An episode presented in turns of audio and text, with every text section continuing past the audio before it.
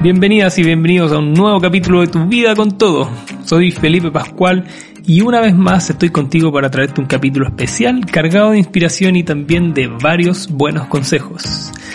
Si has venido escuchando los episodios anteriores vas a darte cuenta que estoy haciendo un repaso por los mejores momentos de estos primeros 40 capítulos grabados del programa y hoy cerramos esta serie de especiales con un tema que encuentro apasionante, me encanta y me llena de orgullo que son las historias de emprendimiento.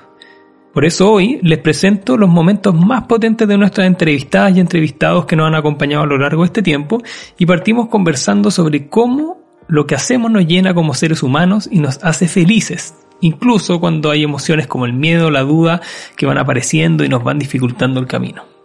Partimos con tres mujeres que han encontrado la satisfacción de triunfar con sus propios emprendimientos y de paso encontrar este estado de paz, de felicidad, armonía y también de pasión ellas son Victoria Frangipani, astróloga, instructora de yoga, health coach y fundadora de Frangipani by Victoria, donde ayuda a muchas personas, en su mayoría mujeres, a encontrar su camino, a conectar consigo mismas y a expandir su vida a través de, de estos distintos servicios. También va a estar con nosotros Augusta Quiñones, fanática de la cocina y creadora del blog de recetas de Simple Life, quien además es abogada y logra equilibrar ambos mundos de forma muy muy muy positiva.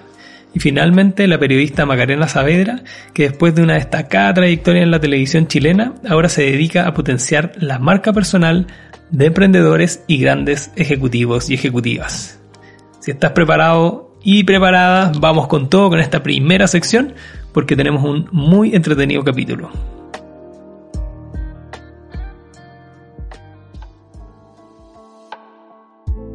Tú hablas de la felicidad, ¿no es cierto? En la medida que yo sea feliz, claro. me va a ir bien. Sí.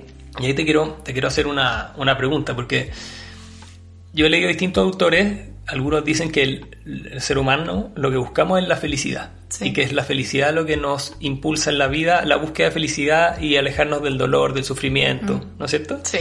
Y hay otros autores eh, que dicen que lo que realmente impulsa al ser humano es la búsqueda del propósito y la consecución de un propósito de vida. ¿Por qué? Porque diciendo que si bien la felicidad es fantástica, eh, muchas veces es muy sutil, es muy efímera, es muy pasajera, dura poquito. Mm. Entonces, eh, de repente hacemos un esfuerzo grandote por conseguir la felicidad y resulta que llegamos a ese momento de felicidad y se nos desvanece. Totalmente. Entonces, em, estos autores dicen, uno de ellos es Víctor Frankl, que escribió El hombre en busca del sentido. Mm, me encanta ese libro. Es muy profundo ese libro, ¿no es mm, cierto? Entonces, él, él desde su experiencia traumática en el holocausto y de perder a a su, familia a su familia prácticamente, entiendo, a su señora y sus hijos. Parte de las conclusiones a las cuales él llega es que es la búsqueda del propósito lo que realmente nos, nos impulsa en el largo plazo. Claro. Entonces, eh, saber que si te, si te suena que el propósito es también además de la felicidad. Total, y, me da risa, me estaba riendo un poco cuando estaba hablando, porque justo antes de ayer estaba escribiendo algo así.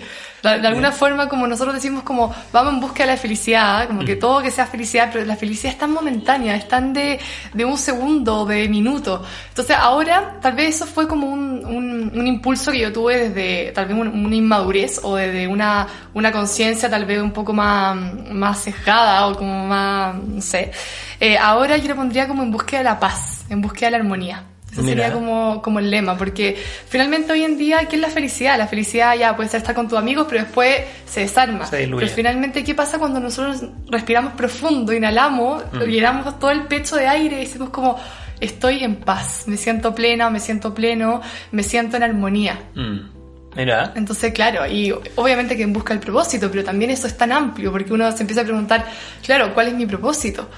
Sí, pues y ahí Ah, tomo tu pregunta. ¿Cuál sientes tú que es el propósito de, de Frangipani, de, de, tu emprendimiento?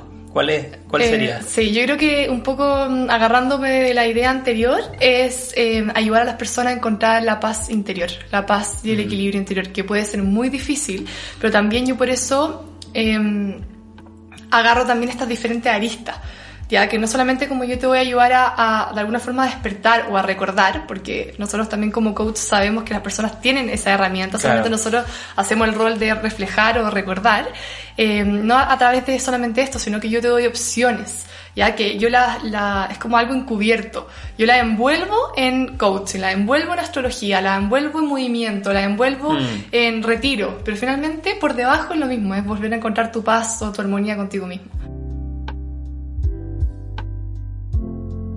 ¿Cómo te diste cuenta de que en tu vida era necesario empezar a hacer algo, aunque sea en tiempo libre, que nos contaste que estabas en la universidad con mucho que hacer? Sin embargo, igual le hiciste un espacio aquí. ¿Cómo, te diste cuenta? ¿Dónde fue? ¿Hay algún minuto así en específico que tú dijiste, ya, me lanzo? Uy, qué difícil pregunta, porque para mí el lado de la cocina siempre ha estado muy presente. Yo toda la vida he cocinado, eh, toda la vida, sobre todo cuando estaba en el colegio, eh, tuve mis emprendimientos, y eso sí, yo los considero emprendimientos de toma y lomo. Vendía eh, tronquitos de mazapán. Eh, durante mi época universitaria, aparte, tuve un emprendimiento formal, era Augusta Cupcakes. trabajé con banqueteras, hacía matrimonio, me encantaba, me iba súper bien. Pero este tema del blog y de compartir recetas, no, sé de dónde vino, fue, era, era como una inquietud. Toda toda la vida vi blogs de, cocina y los seguía y me encantaba el concepto, me encantaba el tema de la foto, eh, que era una, habilidad que yo hasta, ese entonces no, la tenía. O sea, tuve las primeras fotos de, Simple Life y son una vergüenza. Em, pero como que tenía esa, esa inquietud, como decía, yo también quiero tener eso. Y, y claro, estando en Australia quizás fue como el catalizador para decir, ok, me puedo hacer el tiempo y puedo ir documentando, quizás partió como una forma de documentar un poco lo que iba comiendo, lo que iba cocinando en ese minuto y cómo ha ido evolucionando en el tiempo también ha sido muy, muy choro. Y, y desde ahí, ¿qué, ¿qué significado tenía para ti el poder compartir todo este como placer que te daba el cocinar y toda esta información que tenías en como una plataforma, no sé, Instagram, no sé si partiste primero en Instagram o partiste en otra. No, partí primero el blog y después Instagram. de partir un blog, que obviamente más personas lo iban a ver, Em, ¿Qué había detrás de eso en el que otras personas pudieran acceder a, eso, a esos conocimientos o a esa información o a lo que tú estabas haciendo? ¿Qué, para mí es, el compartir, el compartir eh, conocimiento, como dices tú, eh, pero también algo que para mí es una pasión.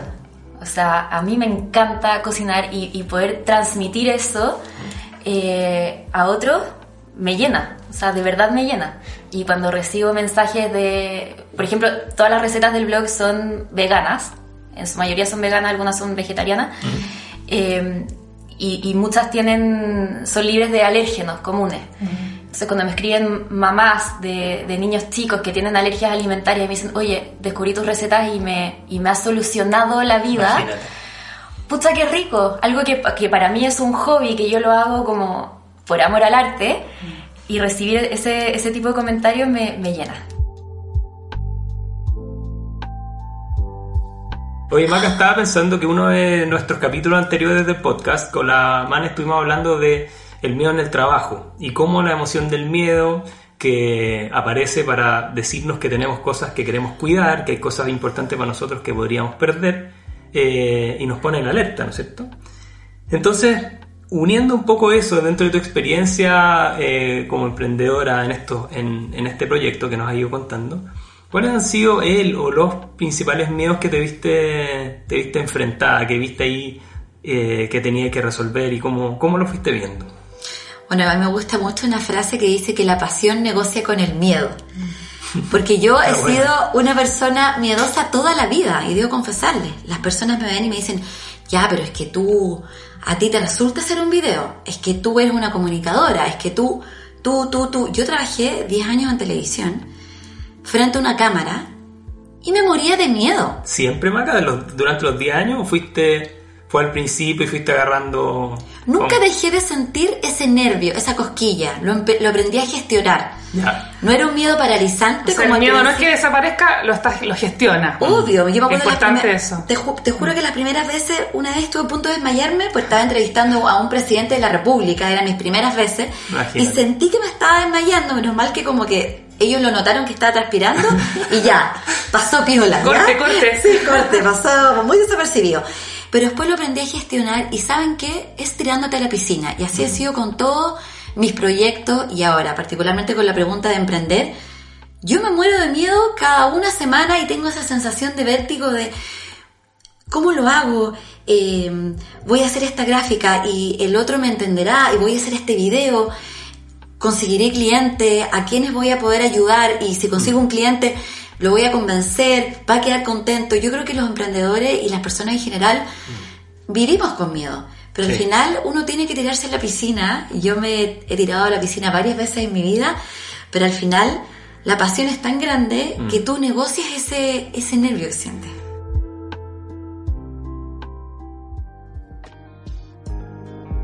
¿De dónde viene la inspiración para emprender? Gran pregunta, ¿no es cierto? A veces porque vemos una oportunidad de negocio o porque simplemente nos encontramos en un apuro económico y nos aventuramos con lo que más tenemos a mano, con eso que, que no es fácil o que posiblemente venimos pensando hace mucho tiempo. Pero saben, la mayoría de quienes han querido compartir su historia en tu vida con todo han emprendido por razones muy personales y profundas, muchos de ellos y ellas buscando su propio propósito. Por ejemplo, porque encontraron algo especial que los sanó o que los sacó en un momento difícil y lo quieren compartir con los demás para así también expandir en otras vidas esos beneficios. Así le pasó a Mary Valdivia, gran amiga mía, fundadora del de espacio AMRA, que combina arte y meditación, y también con otra amiga, Carolina Rojas, de Más Mujeres UX, que es una comunidad independiente de mujeres que trabajan o están interesadas en la experiencia de usuario y que se ha ido expandiendo no solo por Chile, sino que por Latinoamérica de gran forma, potenciando a muchas mujeres. Otra motivación puede ser la de cumplir un gran sueño, incluso en un lugar de esparcimiento, de disfrute, y eso es lo que le pasó a Raúl Tiers, que nos contó en el capítulo y ahora vamos a repasar cómo fue que creó el bar Cantina Mont acá en Santiago. Siendo periodista y teniendo una larga carrera en los medios de comunicación chilenos, tomó la decisión con dos amigos de emprender en el rubro gastronómico de las cantinas, de los bares de la noche santiaguina y eh, teniendo un enorme, enorme éxito. Así que hay grandes consejos y hay mucho que aprender de Raúl, así que te invito también a escucharlo a continuación. Entonces, veamos qué nos dijeron respecto a lo que los llevó y las llevó a aventurarse con su propio camino de emprendimiento.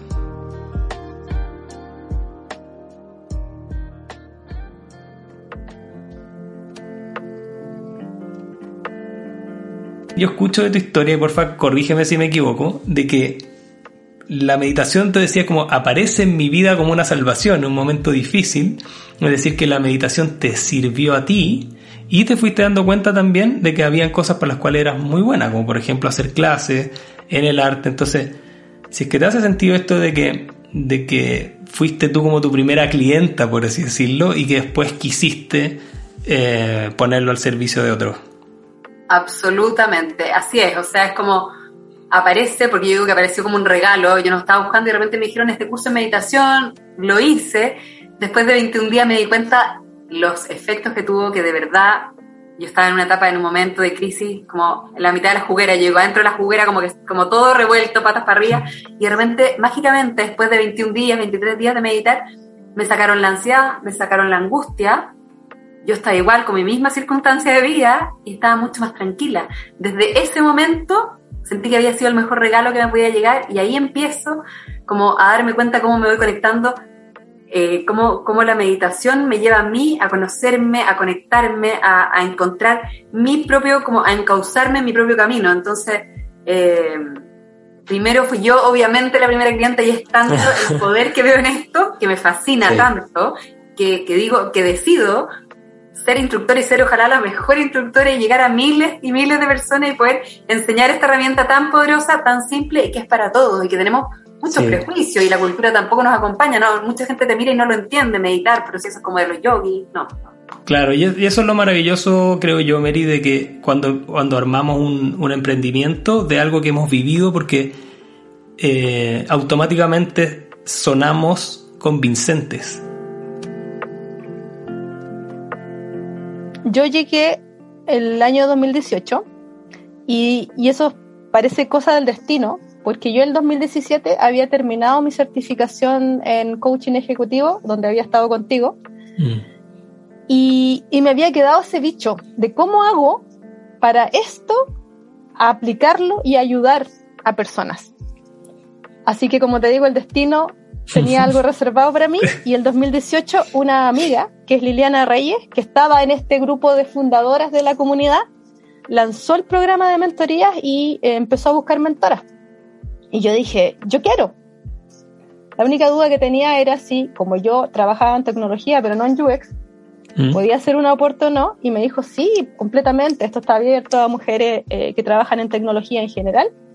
Así que eh, así partí como mentora en este primer programa de mentorías que se hizo el 2018, que eran mentorías uno a uno, con 14 mentoras y 14 mentorías, que fue un ciclo muy hermoso y que para mí fue un antes y un después en la vida, porque siento que a partir de ahí eh, nació de alguna manera esta vocación de ayudar que se ha mantenido en el tiempo y que cada vez va creciendo más. Mira qué lindo. Y ahí quiero recoger una cosa que dice Caro, porque estos capítulos que estamos, que yo estoy compartiendo de emprendimiento, lo que buscamos siempre es inspirar a quienes tengan, yo digo que emprender consiste en prender dentro de ti esa llama de querer hacer algo que te, que te conecte con tu propósito, que, que haga una diferencia en tu vida. Y muchas veces puede ser, oye, desarrollar una idea que siempre tuviste, armar un negocio, generarte unas lucas en paralelo. Em, trabajo con muchos profesionales que están armando un proyecto porque lo que quieren es renunciar, pero todavía no pueden renunciar, entonces están armando su, su propia emprendimiento. Y en este caso escucho que para ti esta fue una tremenda oportunidad de conectarte con algo más grande eh, y es un emprendimiento social donde también está teniendo un tremendo beneficio para otras personas y también para ti. Entonces, preguntarte si tú tuviste alguna vez ese bichito de emprender en un negocio, de poner como tu propia pyme, por así decirlo, o, si, o tal vez nunca la tuviste y esto te ha permitido eh, conectarte con un espacio distinto.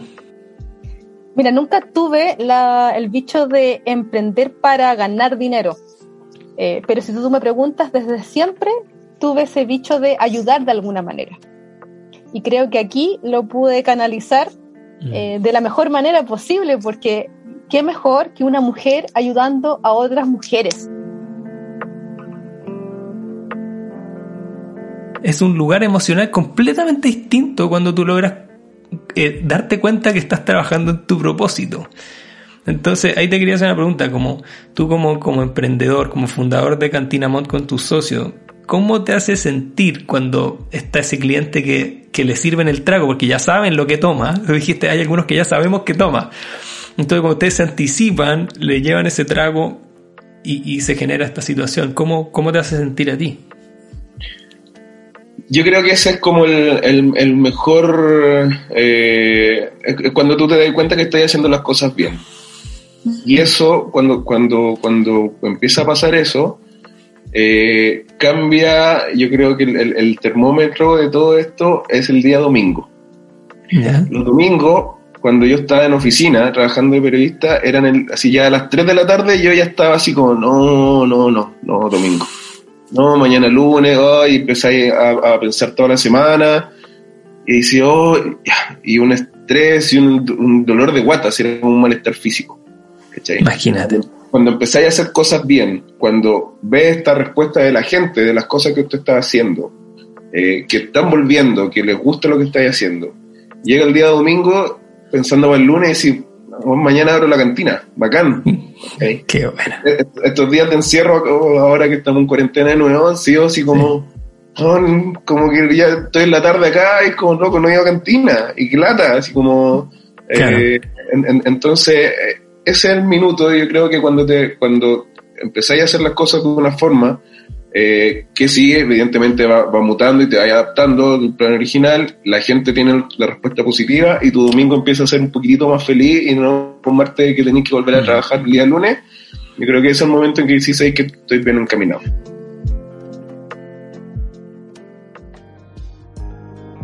No sé si has escuchado alguna vez esa frase bastante cliché de Haz lo que realmente quieres, lo que te motiva, lo que te hace sentir realizado o realizada, ¿no es cierto? Suena simple, pero no es tanto. A no todo el mundo se le hace así de fácil. Si no, pregúntale a los tres entrevistados que recordamos a continuación. El primero de ellos es Fulvio Stacchetti, fundador de Viña la Familia, quien además de ser ingeniero civil, tenía una carrera muy consolidada en bancos, en el mundo financiero, y aunque se resistió y le costó tomar la decisión, finalmente terminó a cargo de este negocio familiar dedicado al vino que realmente le apasiona. Después te invito a conocer a Charlie Sari, que no solo se inventó una vez y otra vez, sino que tres veces hasta encontrarse con un deporte que realmente lo mueve y que lo hace estar en contacto con sus emociones más expansivas, el pádel.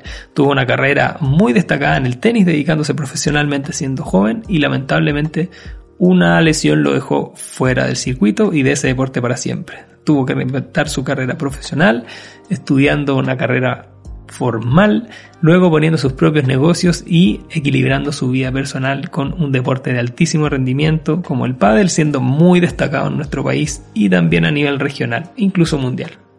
Y finalmente Ricardo Benavente, que tiene una compañía que se dedica a asesorar toda la parte administrativa de las empresas y de los nuevos emprendimientos, con tips muy especiales para emprendedores que no te puedes perder.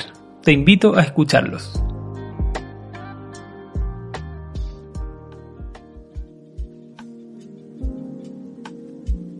Y ahí Fulvio una pregunta, cuando, porque hablas de que yo me acuerdo de, tus épocas trabajando en el mundo financiero, con horarios muy largos, con, con exigencias, ¿no es cierto?, con, con ambientes laborales muy tensos, y de hecho varios de mis clientes están en ese mundo y, y es un mundo de alta tensión y de, de, de, mucha exigencia intelectual, física y de tiempo, ¿no es cierto?, donde no es tan fácil conciliar la vida personal con la profesional.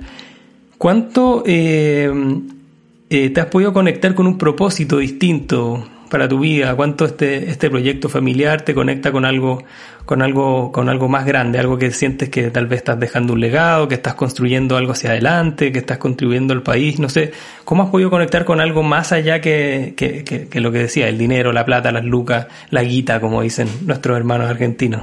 Mira, la verdad de las cosas es que eh, ha sido hace poco que he logrado conectar con eso. Eh, mira, yo creo que en ambos mundos uno puede lograr el éxito.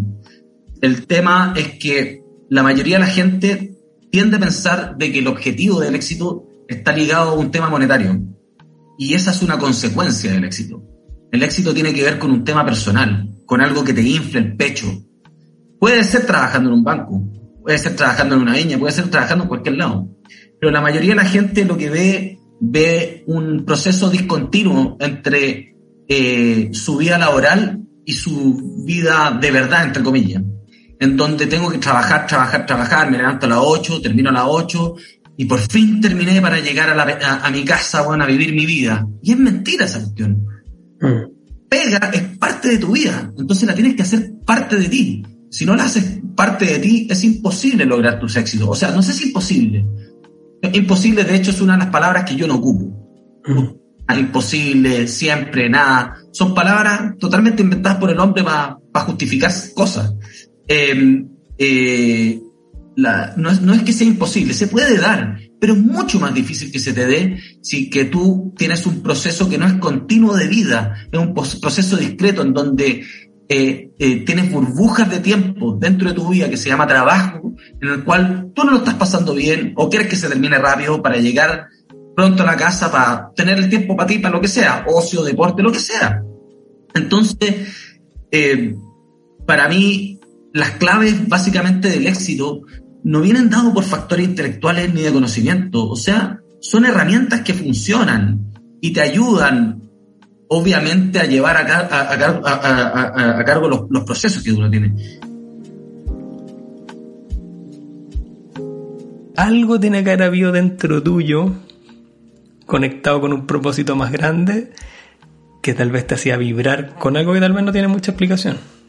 Bueno, eso yo creo que también es lo que ha estado ahí siempre desde el minuto uno, ¿no es cierto? Desde que te agarré la, la, la, la la raquetita a los seis años y, que siempre estuvo ahí y que siempre ha estado ahí, que para mí es, el eje esencial en mi vida.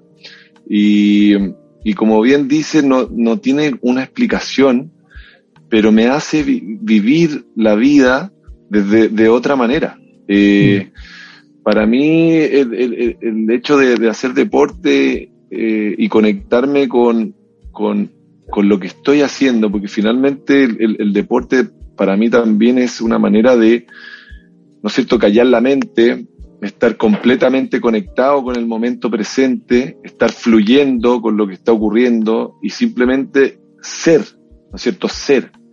Y eso que me da, de alguna manera me llena, me llena completamente eh, y me ayuda a, todo lo que después yo, yo quiera lograr en mi vida. Y ese, ese momento es como de meditación, porque la meditación muchas veces uno dice, no, bueno, es que para meditar tú tienes que cerrar los ojos, no sé, puedes respirar de una manera. Hay, sí, lo puedes hacer así. Y hay distintas técnicas. Pero cuando tú estás completamente conectado en el presente, también estás meditando. O sea, es, una manera de recargarte, de, de, reconectarte, ¿no es cierto? Totalmente. Y eso es lo que siempre ha estado ahí para mí con, con el deporte, independiente de los resultados ¿no? que, que lleguen. Siempre pregunto esto, ¿qué, qué recomendación eh, le darías a, un emprendedor o una emprendedora que no está escuchando, que está que sueña con desarrollar su negocio, que no se, que no se atreve y que está por, a punto de dar el salto? ¿Qué, en base a tu experiencia personal, profesional, a este negocio que, estás ofreciendo hoy día, ¿qué, ¿cuál sería ese consejo? Lo primero, eh, no, tener miedo. Claro, cuando está recién ah, nuevo emprendiendo, fácil, del otro lado del charco, todos tenemos miedo, todos no, eh, tenemos nuestras atenciones, hay momentos y momentos para, para hacer esto. Eh, entonces, lo primero es saber que, bueno, que, que la mayoría de, los, de los, emprendimientos eh, fracasan, que nadie tiene asegurado el éxito y que nadie es ni, ni, mala persona ni, ni, no capaz por, por fracasar en un emprendimiento. de hecho, siempre uno lee que todos estos emprendimientos gigantes, unicornios, etcétera, son el emprendimiento número 12 del, del supercapo, ¿cierto? claro, del fundador. Hay, hay, hartos fracasos previos. Sí, eso lo primero de, de bueno, de no tenerle miedo eh, a, ese, entre comillas, fracaso. Que lo necesitas para que sea parte del posterior éxito. Después, eh, conversar mucho. El conversar a mí me ha servido mucho eh, con distintos, no necesariamente el grupo más cercano de tus de tus conocidos, de tu familia, un poco salirse de, de, la, de la, monotonía de conversar, ¿cierto? Porque mm. uno nunca sabe cuándo se puede encontrar con un tip, algún consejo, o entregarlo también, no solo recibirlo. No se sabe eh, de dónde puede aparecer esa, esa idea mágica, por lo tanto también eh, eh, conversar, no tener miedo a, buscar estas instancias para, para tener esta, esta estas conversaciones que, que pueden ayudarte a, a, a, tomar la decisión de atreverse.